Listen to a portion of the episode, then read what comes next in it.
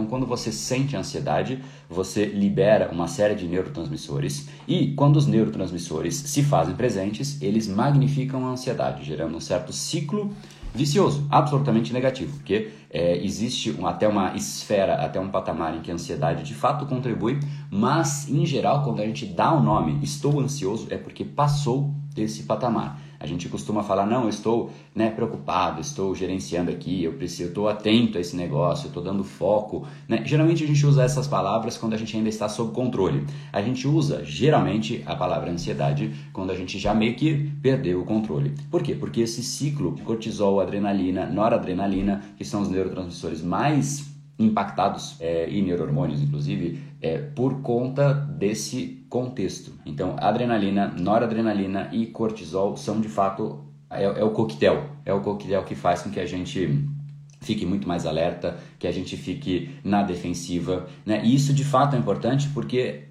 é uma maneira da gente estar vigilante, estar atento. Então, quando a gente se depara com algo que representa perigo, a gente precisa disso. Quando algo que pode futuramente representar perigo, a gente precisa disso. A gente precisa estar atento, necessariamente para fins de sobrevivência. O problema é que hoje em dia, o que era antes perigo, né, real, um urso, um leão, hoje em dia, em geral, a gente não costuma encontrar um leão na rua. Existem outros tipos de perigo. Só que em geral estes perigos são muito mais mentais do que reais. Esse episódio é mais uma edição do Brain Power Drop, uma pequena cápsula de reflexão oferecida além dos episódios regulares. Para aprofundar no assunto de hoje baixar gratuitamente o seu e-book Reprograme Seu Cérebro, entre em reprogrameseucerebro.com.br/ebook.